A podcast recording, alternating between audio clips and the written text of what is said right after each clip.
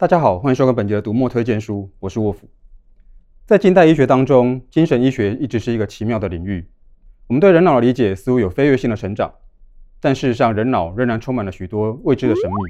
人类社会依靠人与人之间的互动而运作。另外一个人的心理状况和精神，是我们最应该关心的事情之一。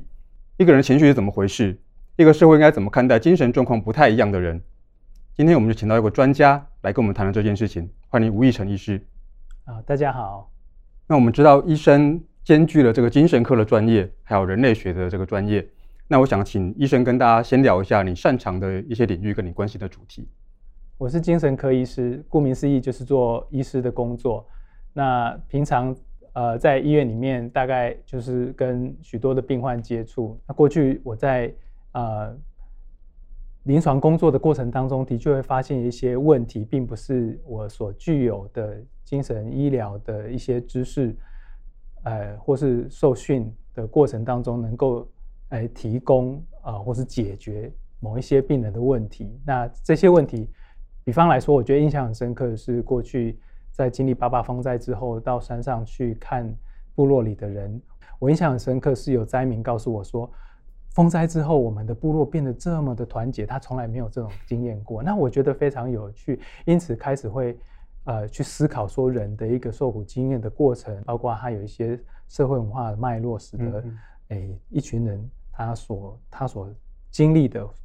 是长成现在一个我们没有办法想象的这个样子哈、嗯。所以这就是呃我接受呃就是人类学训练的开端。那讲到那个精神医学啊，其实大家很容易就会想到，比如弗洛伊德，嗯，但是可能很多人不知道弗洛伊德真正讲了什么东西，是不是？先请医生跟我们介绍一下弗洛伊德的作品。OK，弗洛伊德当然是我们精神医学的老始祖啦。哦，那大大概是一百多年前，他出版了他的，一九零零年的时候，他出版了《梦的解析》嗯。嗯那当然，呃，这本书呃，当然值得大家哦，把它拿来当做不光是专业书籍或是大众小说啊、呃，因为它其实相当精彩。这一本书呢，就等于像是一个弗洛伊德他在开启他的一个精神分析的知识，去理哎去理解呃，或是说他说要解释什么叫精神分析的一个最初的开端。嗯、弗洛伊德还有另外一本书呢，叫做呃《精神分析引论》啊，包括。哎，我们常看到人的心理上的一个阻抗啦，哈，或是分析过程当中常碰到治疗师跟被治疗者之间的那个移情啊、反移情的作用等等，哈，在这本书里面也做了蛮详实的介绍。嗯，不过刚医师其实也提到，弗洛伊德这个东西都是一百多年前提出来的。那经过这么长的时间，现在的精神分析在现在精神医学里面占的地位跟这个角色有什么不一样？呃，现在当代的精神医学的实践方式，其实跟过去的精神分析不太一样。嗯，当然，我必须还是要说，还是有少数的工作者，精神医学的工作者，还是呃，就采取所谓的精神分析的治疗。不过这算少数，那大部分的话，可能就会采取一个比较呃平衡的，或是说啊、呃、一就是啊、呃、药物治疗啊，或是。呃，心理治疗哦，这样子一个同时进行的一个方式啊，因为其实过去的一百一百多年当中，其实整个呃精神医学或者神经科学其实有一个很长足的发展。那我就先我就以呃一本书为例啦，这本书叫做《两种心灵》（Of Two Mind），那它是美国人类学家哈 Tanya Luhrmann 他写的。那他其实就是啊、呃、特别在以这本书来探究美国的精神医学的发展。那他把这个受训当中的呃精神科住院医师当成他所观察的对象，然后我们因为在解释一个人的心灵或者疾病状态之下，常常会有两种范式，一个是以生物精神医学的模式来看待人的呃心理或精神疾病，另外一种大概就是以一个精神动力学或者精神分析，那透过心理治疗的方式来给病人提供协助。那在这本书里面就就有呃特别提到这两种范式。那以一个人类学家的角度来说，我觉得这个研究主题设定的相相当的特别。呃，Luhrmann 他本身呃的人类学的田野工作呢是在机构里头的，嗯嗯，那他是在呃把那个人呃就是精神科医师受训的场景当成他所要呃研究的田野，嗯、那所以他所观察或者访谈的对象是医师，他等于就是说把这个啊。呃精神医学也当成是一种文化现象来看待哈。那其实这几年间，台湾对精神医疗或是精神医学也有一定的想象，也我想大家可能都蛮熟悉，有些特殊的社会事件，使得大家对精神医学都有它有开始产生一些关注。嗯、那其实呃，事实上，像《两种心理》这本书，它就告诉我们，其实人要怎么样被诊断，然后要怎么样提供。那个服务，呃，精神医学应该提供什么样的一个服务？然后医生自己同时拥有精神医学跟这个人类学两种专业，那您觉得从人文学科的角度来看，精神医学会看到什么不一样的东西吗？好，那我想人文学科当然本身也是有很多不同的。的呃不同的领域然后、嗯、那其实比方说，如果你看 Roy Porter 他所写的《疯狂简史》啊，或是说那个史考尔 Scott 他所写的这个《疯癫文明史》呢，那。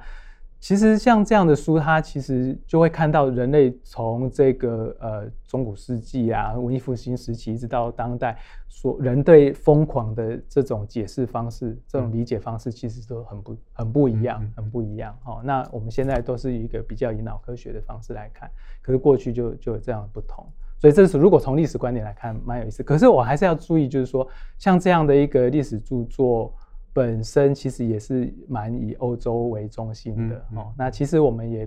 其实如果有机会的话，我们更能够去理解说，在整个这么大的世界当中，各个角落他们对对那个精神医疗或是人的心理状态的那种理解，其实都有相当多元不同的一个一、嗯、一个样态这样子。呃，最近一本让我印象深刻是呃，就是人类学家 Beall 他所写的《卡塔利娜》哦。那作者在这一本书里面，他其实。讲的不光是在探讨医疗问题，而是在讨论巴西社会呢，它怎么样在这个整个社会变迁或是一个民主化的过程当中呢，其实反而这些弱势的少数的弱势者，或者甚至女性，在那个整个过程当中，逐步的被抛弃在一个整个社会系统之外。那我们知道，有些坊间的关于精神分析或精神医学的书籍，有它带有一些批判性。那以医生这个专业的角度来看的话，你要。会怎么跟一般的读者说？我们去怎么去看待那些书？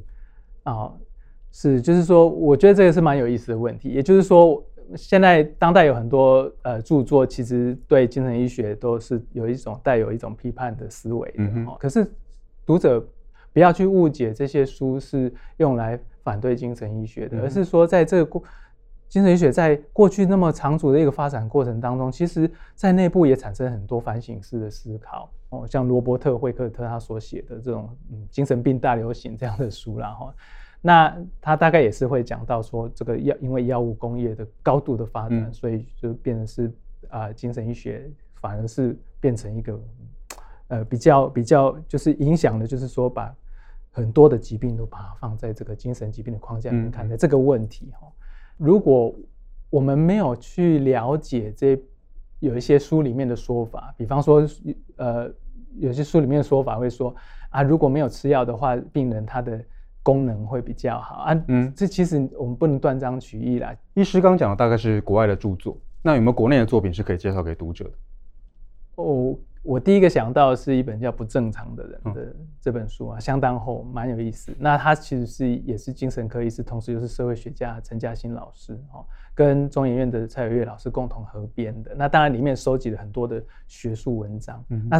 虽然我说他学术，但是我觉得他可读性还蛮高，因为那他所探讨的议题其实也相当多元而有趣。嗯、那当然也会。也会探讨一些特殊的一些收容或是治理的模式，比方说，呃，精神疾病应该在社区里面怎么被治理啊？所以有文章提到，比方说在玉里那边他们是怎么做的哈？嗯，那这本书也有提到一些一些特殊的案例，比方像龙华龙发堂这样。嗯，先前其实我就在不同的媒体上面读过吴医师的文章，我知道医师自己很喜欢阅读。那最近有没有哪些书是你觉得可以介绍给读者的？啊、呃，好，呃，我想有一本书我。也知道哈，但是还没看，但是我很想看哈、嗯，就是他这本书叫做《也许你该找人聊聊》。嗯，那他这本书其实是一个智商师所写的哈。那他他是他本身是心理智商师，可是他自己也经历过一些事情，所以他也去找心理师，嗯嗯，他也去找智商师，所以等于是这本书呢，他用两种视角，一个是他是治疗者，一个是被治疗者。嗯、其实这种这样的经验可以在他的。临床工作当中，其实也得到蛮多的启发。是，好，那另外一本书叫做《成为一个新人》哈，那这本书是呃报道者的呃记者张子武所写的哈，那他这本书蛮有意思，因为其实我们我们刚才也提到很多的呃社会事件，让我们开始对精神疾病有很多的关注，嗯、包括随机杀人啊，嗯、或是包括龙发堂等等这样的一些。等等一些特殊有争议的事件，呃，这本书都做了一些很深入的探讨。那还有像包括像自杀议题等等这一些，嗯。嗯、那所以我就觉得说，像这样的一些书，就是反映的，其实，在我们我们整个社会去理解这个精神疾病的问题，哈，真的不是只是一个大脑生病的问题，哈，它其实是一个，确实就像我们之前提的，它是一个，嗯，生理、心理、社会啊这样的一个问题，而呃，这本书它呃很详实的记载了呃过去很多社会事件的来龙去脉，而我们的整个国家对精神疾病的治理又采取什么样的一个模式，又产生什么样的问题，可以作为我们很多很重要的一些提醒。成为一个新人这本书，我觉得相当的重要，而且我觉得要消弭大家对于异常的这个排拒，除了有更多这种详实的报道之外，也需要像医生这样更多的专业人士出来跟大家说明一下这些观念。不过，在让医生回去做自己的工作之前，我要先麻烦医生做一件事，请大家关注左岸出版社，只要一有新书就会收到通知。那除了买书、看书，不要忘记按赞、分享，还有订阅读墨的频道。好，收工了，收工了。好，拜拜。